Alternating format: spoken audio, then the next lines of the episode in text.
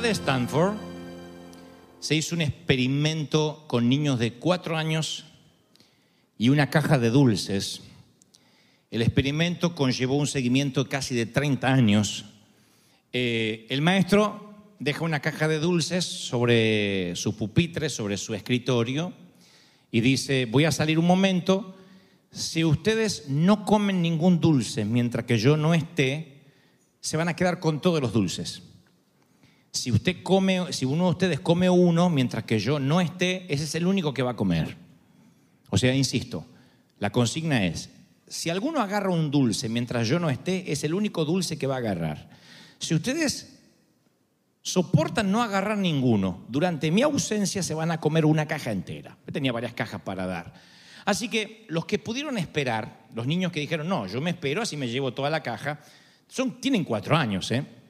Eh, dijeron, yo voy a esperar porque me voy a llevar toda la caja, lo razonaron, crecieron como personas competentes, por eso digo que el experimento duró un seguimiento de 30 años, los padres firman un consentimiento que van a permitir que se siga, no estudiando, pero sí mirando de cerca, haciéndole un seguimiento a esos niños que no tomaron los dulces de la caja.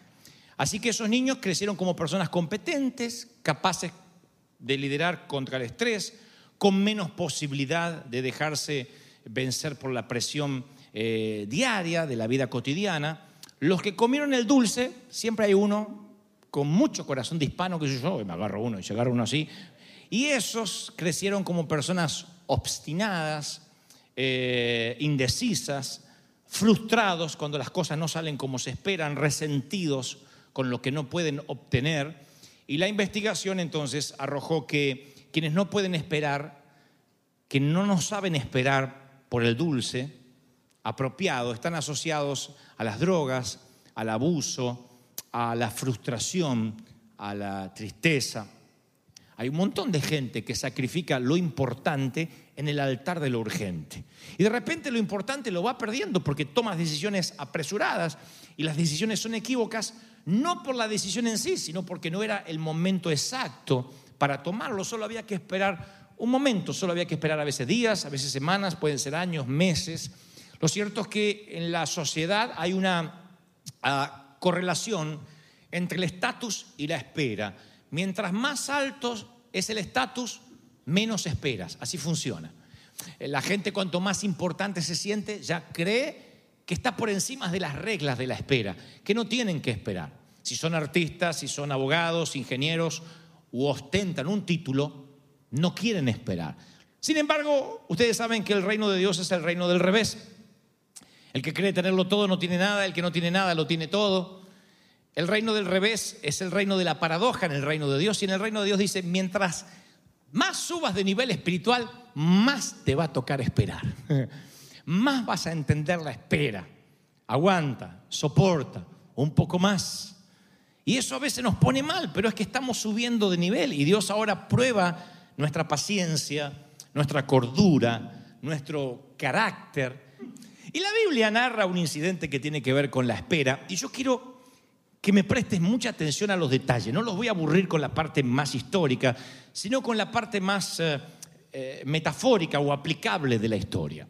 La Biblia narra que Israel no tiene rey, todavía no tiene, en el contexto de la historia, y, y salen a la batalla y pierden cuatro mil hombres. Cuatro mil personas mueren en una sola batalla, cruenta por cierto. Entonces ellos dicen, algo está mal con nosotros si a alguien se le ocurre, presumo que alguno de los eh, oficiales, dice, ¿por qué no llevamos el arca? El arca del pacto era una caja de madera que contenía algunos elementos sagrados. Para Israel era muy importante. Allí se manifestaba la presencia de Dios. Ese arca debía estar en un sitio especial, específico. Tenía que estar con, un con candelabros, tenía que estar eh, rodeado de música, de adoración. Tenía que estar en un sitio dentro del templo. Así Dios lo había dispuesto, en un lugar santísimo, se decía. Tres lugares, atrio o patio, lugar santo y lugar santísimo donde estaba el arca. Era la manera que Dios tenía para decir, esa es la manera para llegar a mí. Dios es como que necesitó eh, mostrar algo que ellos pudieran tocar, sin tener que adorarla, pero que era el sitio donde Dios se manifestaba. Ese arca no se podía mover, era lo más importante del templo. Y aquí, cuando ellos pierden la batalla, a alguien se le ocurre la genial idea de decir, ¿por qué no sacamos el arca a la batalla? Si el arca del pacto, estando en el templo, atrae la presencia de Dios, ¿por qué no llevamos a Dios a la batalla? Como si fuera un talismán. Como si pensando que a Dios lo tenían dentro de una jaula o dentro de una, de una caja. Yo recuerdo una vez en un capítulo de Los Simpson, cuando digo esto los religiosos siempre me quieren apedrear, pero Homero Simpson es obligado a ser misionero en una isla tropical y allí no se le ocurre meterse en un bote para que se le dé vuelta, como algunos otros misioneros, pero construye una capilla. Dice Homero, oh, construiré una capilla. Y uno dice, pobre Homero Simpson, que es tan ateo y que tanto hace renegar al vecino cristiano, entendió lo que es construirle algo para Dios. Así que cuando termina de construir la, la- la capilla, él tiene una teología muy particular. Dice, bueno, no sé mucho de Dios, pero por lo menos le construí una linda jaula. y aunque esto es insultante para los creyentes, cuando yo vi esa frase de un personaje obviamente de cartoon o de historieta, empecé a pensar seriamente cuántos de nosotros creemos tener a Dios en una jaula. Literalmente. O que Dios está en algún sitio ahí de los que creen que Dios está dentro de la Biblia. Yo lo he visto en cristianos. Han contado testimonios, yo me he criado con testimonios así. Iba por la calle y alguien me quiso asaltar y me dijo, deme todo lo que tiene, levante las manos. Y yo saqué la palabra y le te reprendo. ¿Y qué pasó? Me robaron la Biblia. Porque creen que es un talismán. Otros lo meten en la jaula de un canto. Dicen, no, no, cuando canto cuán grande es Él, Dios viene. Y Dios no tiene reglas de juego, tú no se las pones. Yo no se las puedo poner.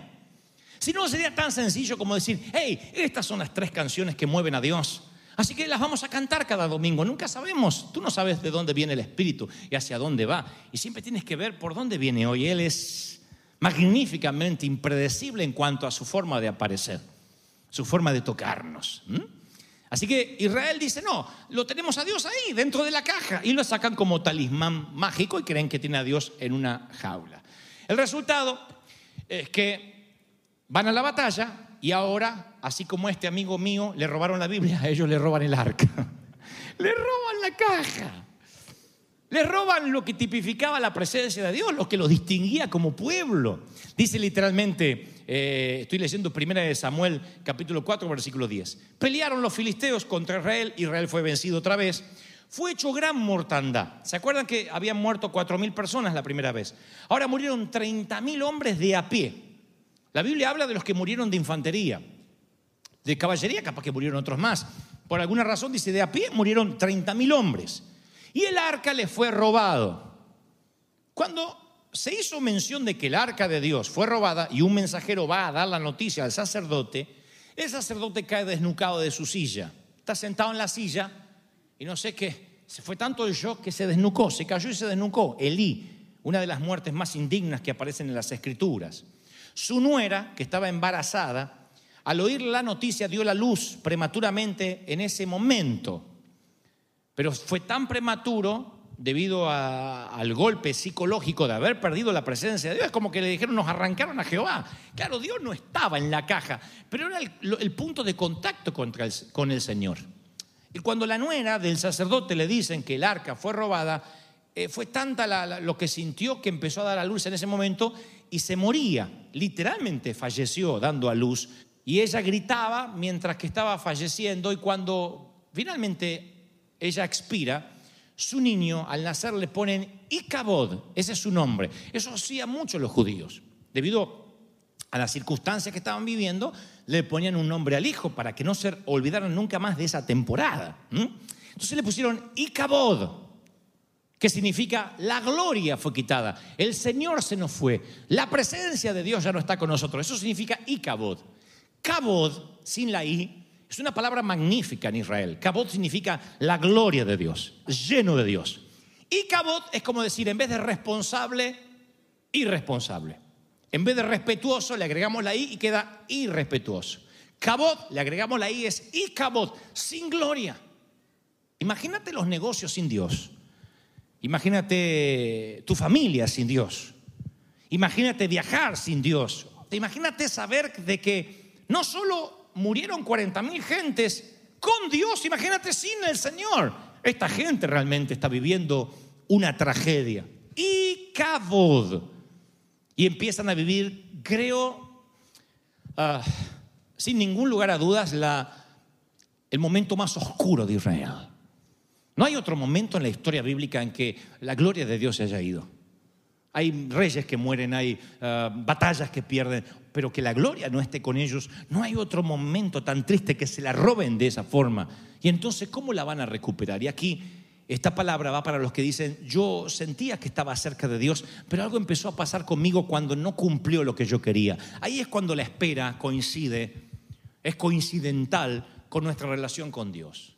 Porque tú dices, mi fe estaba intacta mientras que yo tenía 25, 30 años, pero ¿sabe? Se me está pasando mi época para casarme, para ser feliz, para tener hijos. Siento que Dios se olvidó de mí. Y ahí es cuando la espera atenta en tu relación con Dios. Cuando te roban el arca, cuando sientes que te robaron la palabra, el pacto. Hay gente que siente que va por la vida y le robaron el pacto. Yo siempre digo que hay personas que se dan cuenta que la vida es una fiesta, pero que no les llegó la invitación. Siempre sientes que el de al lado es más feliz que tú. El césped del vecino siempre parece más verde que el tuyo. Y entonces un día empiezas a pensar de que te robaron tu relación con Dios, de que algo está funcionando mal, ya tu negocio debería ser próspero. Tus hijos deberían ser buenas personas y no lo son en el sentido estricto de, responsabilidad, de trabajo, de empleo. Y te empiezas a preocupar y dices, ¿por qué me toca todo esperar? ¿Nunca le has dicho eso al Señor? ¿Por qué a mí me toca esperar?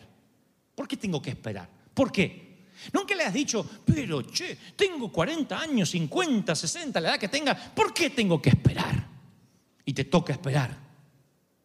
Mira, yo ya tengo un estatus para no esperar, siéntese ahí, espere. Y luego te, dice el médico fulanito y tú entras por fin. Y entras a esa salita y dice, espera ahí, ya va a venir el médico. Oh. ¿Ves a alguien que entra con un delantal blanco y dice, ay, por fin le cuenta de las hemorroides y recién te está tomando la presión? Dice, ya va a venir el médico. No es el médico, dije, ¿para qué le dije las hemorroides? Esas cosas. ¿Sí o no? Entra el próximo con delantal blanco y ahí sí le cuentas todo. Y era el pintor. Tampoco tenías que haber dicho nada. Ahora, ¿qué pasa con ese pacto? Bueno, los filisteos lo toman como un trofeo. Para ellos no, significa nada sagrado. Es una caja que saben la importancia que tiene para los eh, israelitas, pero para ellos no la tienen. Simplemente es un parte del botín. Y ellos tienen su Dios. El Dios se llama Dagón.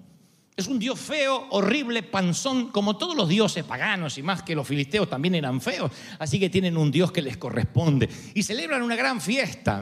Y entonces lo que hacen, dice al día siguiente, bueno, ponen el arca al lado del, del, dios Dagón, como diciendo, Dios Dagón, mira lo que te trajimos, el mejor botín. Para un dios, nada mejor que la ofrenda de otro dios vencido. Bueno, no es Dios, pero aquí el dios de ellos se les presentaba. Así que te traemos esto. Y le traen el botín a Dagón. Y empiezan a ocurrir algunas cosas extraordinarias. Dice que al día siguiente vieron que la estatua de Dagón estaba tirada en el suelo, boca abajo así, estaba el gordito, la estatua, con el arca ahí. O como que el dios Dagón estaba adorando el arca. Entonces dijeron los servidores, junten todo, junten todo, que no se vea esto, no saquen selfie, no saquen fotos, junten, levanta al gordo y levanta, eh, levanta al Dios y levantaban a Dios.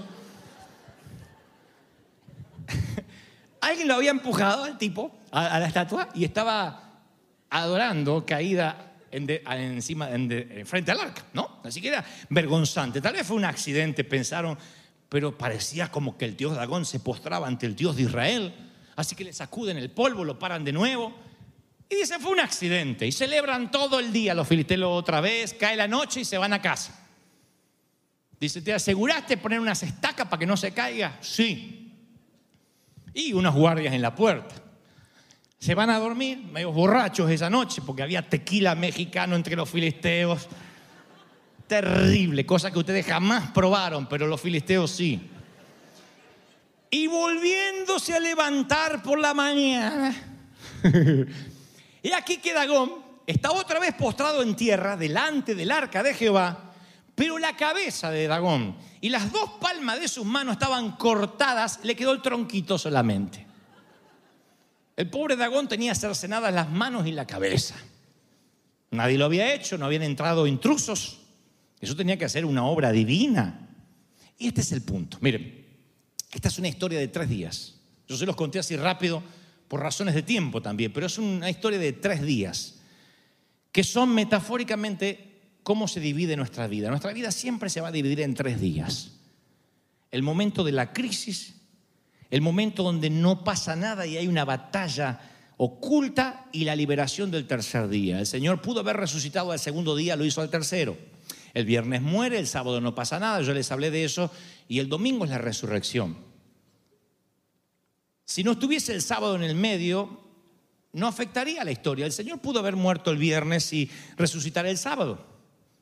Pudo haber muerto el sábado y resucitar el domingo. Hay de los que dicen, bueno, el Señor necesitaba tres días para ir al Seol. Oh, el Señor no tiene tiempo. La cápsula de tiempo es algo que funciona con los humanos, no con la deidad divina. Así que el Señor podía haberlo hecho en cinco minutos, lo que tenía que hacer tras la eternidad. Sin embargo, el Señor muere un viernes y no resucita hasta el domingo. Ahí es un relato de tres días. Y como digo siempre, uno no se da cuenta que está viviendo un relato de tres días hasta que no llega el tercer día. Uno dice, a mí la espera no se me termina nunca. Empezó la tragedia y ahora estoy en la peor tragedia y nada pasa y no se resuelve. Hay un momento en la vida que uno dice, me está faltando algo y sientes la sensación, la angustia de que te robaron algo la vida, los infortunios, las, no sé, de pronto algo te sucede en la vida y ya no te sientes completo. Eso es lo que le pasa a Israel, porque toda esta historia de el Dios cercenado ante el arca, todo esto ocurre en tres días. Y el primer día la gloria se pierde. Y muchos hoy están viviendo ese primer día diciendo, yo estoy viviendo esa angustia.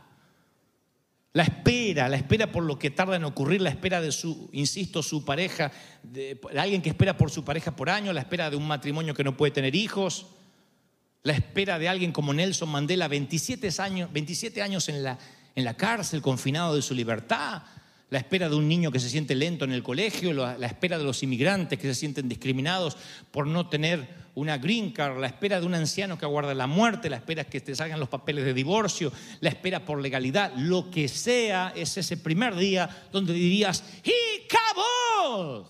Me falta, no tengo, no puedo. Y es triste, no hay una sola persona en este sitio esta mañana que no ha tenido su Icabod en algún momento. Si dices, yo lo tengo todo, no me falta nada, soy plenamente feliz, no miraste bien al espejo.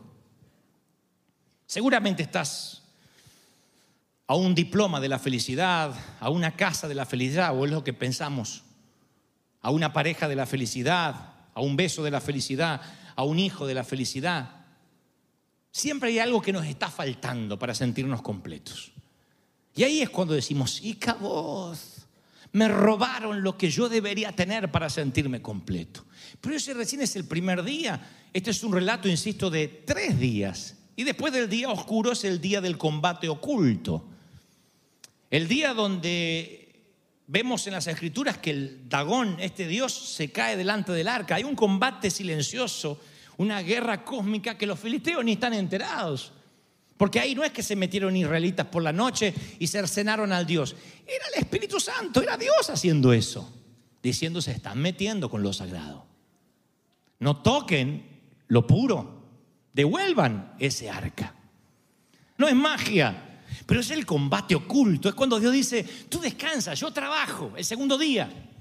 Muchos están viviendo su sábado en un plan de resurrección. Sintieron la cruz del viernes sabes que viene el domingo y el sábado, ¿qué pasa el sábado? No hay fiestas de sábado en Semana Santa, nada pasa el sábado. Es el día, un día después de aquello y un día antes del otro. Pero simplemente ese día no pasa nada y tú te empiezas a preocupar porque tu sábado se ha alargado demasiado. El segundo día, Escuchas a un hombre como yo decirte, hay un combate por ti. Tranquilo, Dios pelea, sí, pero tú estás aquí esperando y te pones nervioso. Es el segundo día. Yo te podría decir, mira, finalmente el enemigo quedará con sus manos cercenadas y su cabeza decapitada. Y tú dices, bueno, me encanta la metáfora, pero sabes, yo estoy en mi sábado, quiero mi domingo. Tú no sabes que vives un relato de tres días hasta que no llega el tercero y te frustras. Te duele, te lastima el alma y el corazón. Dices, es que Dios, ay, tiene unos tiempos. No me gusta esto, no me gusta esperar. Tienes que esperar. El tercer día algo fascinante ocurre. El tercer día, el segundo día es cuando se cae el Dios ahí y creen que es un accidente los enemigos. El tercer día es cuando ya ven al Dios mutilado ahí y dice, devolvamos esta caja endemoniada. Vamos a devolverla y devuelven el arca. Dice, a nosotros es una maldición. Y van y se la devuelven a Israel. Pero Dios no deja a la gente sin su paga. Así que dice la escritura que no solo el Dios aparece cercenado, sino que hay una historia fascinante. Dice, y Dios a todos los filisteos esa mañana los hirió con tumores. Yo dije, ¿cómo con tumores? ¿Que aparecieron con cáncer todos a la mañana? ¿Y cómo se dieron cuenta? Si el cáncer es algo que aparece después de un diagnóstico, después de, de varias revisiones. Pero fui a la Reina Valera de 1909, dice, y Dios hirió a los hombres, desde el chico hasta el grande, y se llenaron de hemorroides.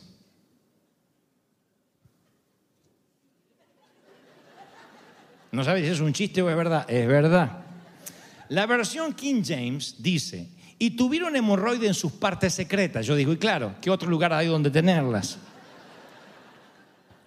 Los filisteos quedaron bochornosamente humillados porque no se podían ni poner sus armaduras, tenían que andar con almohadones inflables, si es que existían para sentarse. Dios los abochornó. Todos, todos amanecieron esa mañana con una plaga en su cuerpo por meterse contra un hijo de Dios. Y el Señor me dice que te diga, aunque se levanten mil, aunque caigan a tu diestra, a tu siniestra, no te va a tocar porque todo arma forjada contra ti no prosperará y se les volverá en contra. Bueno, yo esperaba que alguien dijera, amén, ese es mi Dios, aleluya. Así que van y devuelven el arca inmediatamente y ahí llega el tercer día para nuestros israelitas. El tercer día. Oseas dice, volvámonos al Señor, dice el profeta Oseas. Y después de dos días nos dará vida, el tercer día nos levantará. Es un patrón. Todos los relatos del tercer día comparten una estructura, es un patrón. Y para dejarte clara la historia, antes de culminar, voy a contarte algo que aprendí de los ornitólogos. Hace poco nos visitó un ornitólogo ahí en el, programa de televisión, eh, personas que estudian las aves, las cuidan, las preservan. Eh, hay tres modos de vuelo, si fueras un pájaro. Y ustedes dicen que tiene que ver conmigo, pero quiero que vean esta hermosa historia de los pájaros porque está muy ligada a la espera. Más cuando la escritura dice, los jóvenes se cansan y se fatigan, los muchachos tropiezan y caen, pero los que esperan, los que confían, los que esperan. ¿Oyeron eso? Los que esperan. ¿Oyeron cabezones? Los que esperan. Dice la versión Dante Gebel, oyeron cabezones. En el Señor renovarán sus fuerzas y volarán como águilas. ¡Ay, qué lindo! Volarán como águilas. Volarán como águilas. Y ahí muchos piensan, voy a volar como águila. ¿Y cómo cuerno vuela un águila? Ahí es cuando uno se mete en el mundo de los ornitólogos, de los pájaros, y descubrí que hay tres formas de volar y que el Señor fue quirúrgicamente preciso al decir águila. Pudo decir, volarás como un colibrí, al fin y al cabo estás volando. Volarás como un canario. Hay un pájaro en Argentina que se llama el bicho feo, el venteveo, porque hace en los árboles. De allí que le dicen en las pampas argentinas el bicho feo. Miren si dijeran, volarás como un bicho feo. Reciba la palabra, hermano. Hay tres maneras de volar. La primera es aletear.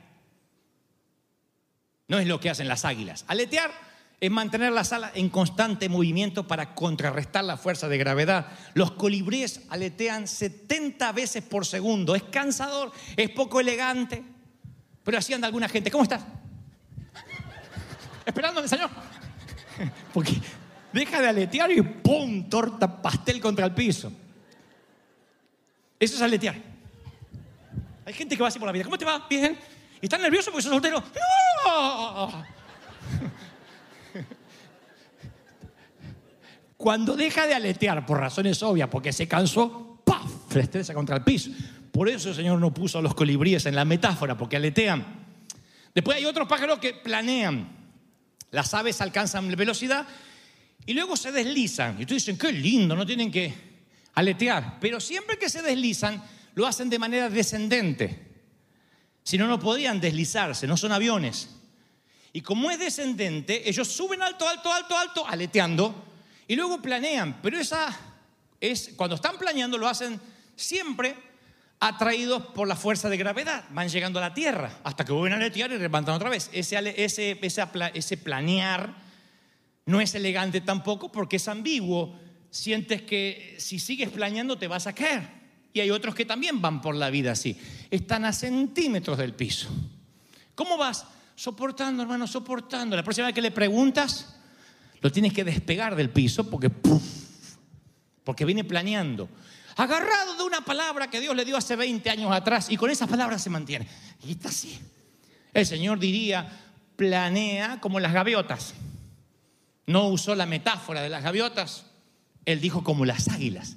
¿Y cómo vuelan las águilas? Se remontan. Dicen los ornitólogos que las, las, águilas se remontan. Se sostienen porque ellas van por encima de las corrientes ascendentes de aire caliente y entonces los vientos térmicos que suben en forma vertical desde la Tierra, a ellas no le mueven ni una sola pluma, pero vuelan hasta 120 kilómetros por hora porque se remontan en columnas invisibles de aire. No hay otro animal, no hay otro pájaro, no hay otro ave que pueda volar así. Por eso el Señor dice, cuando estés fatigado, cuando estés cansado, aunque seas joven, porque te fatigas y te cansas, levantarás alas como águila por encima de las corrientes del Espíritu. Entonces, ¿cuál es tu actitud? ¿Cómo estás con la espera de lo que te toca? Bien, esperando en el Señor. Vienes los domingos y haces... Y sigues una semana. Si está el Dolby, haces y te mantiene. ¿No es maravilloso? Dios sabe hacer las cosas. Espera. Si cree que Dios habló, tiene que oírse esa palabra. Aleluya. Viento de alguna otra paz.